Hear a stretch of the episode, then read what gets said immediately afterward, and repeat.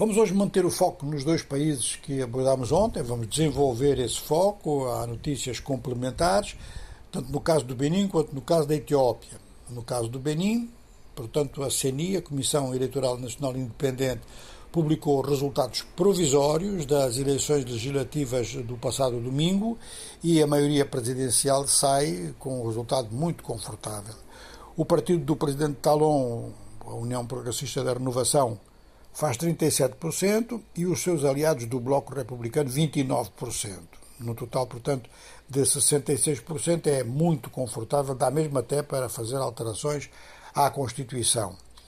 Quanto à oposição, a principal formação, como se esperava, é o Partido Democratas, do ex-presidente Boni faz 24%. Agora falta saber o resultado de outros agrupamentos da oposição e de outras personalidades eh, independentes do poder que também se tinham candidatado.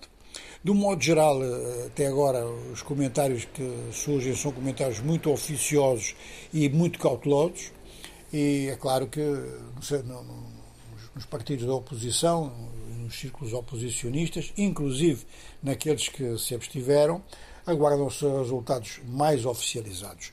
Esses resultados mais oficializados dependem ainda de diversos fatores, como recontagem em alguns pontos do país e depois então uma passagem para o Tribunal Constitucional.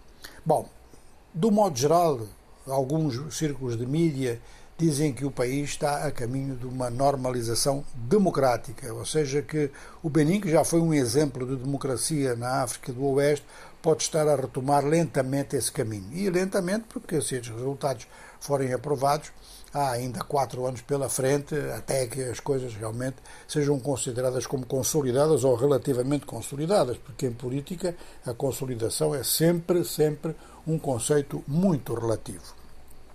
Então, eh, eh, forças do Tigre, já estamos a falar da Etiópia, forças armadas do Tigre eh, começaram a entregar armamento às forças federais e a União Africana considera que é um passo importante no bom sentido, no sentido do cumprimento do acordo de Pretória.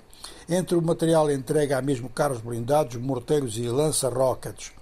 Este, esta entrega é realmente um passo em frente, na medida em que o exército governamental passa então a ser o único exército do país e as forças do Tigre são aquilo que a Constituição prevê, ou deverão ser aquilo que a Constituição prevê, ou seja, forças de polícia para a manutenção da ordem local.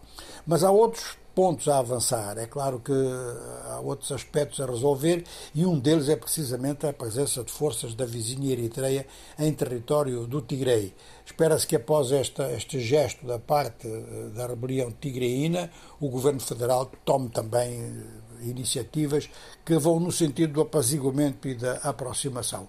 É o que se espera nos meios políticos e diplomáticos de Addis Abeba.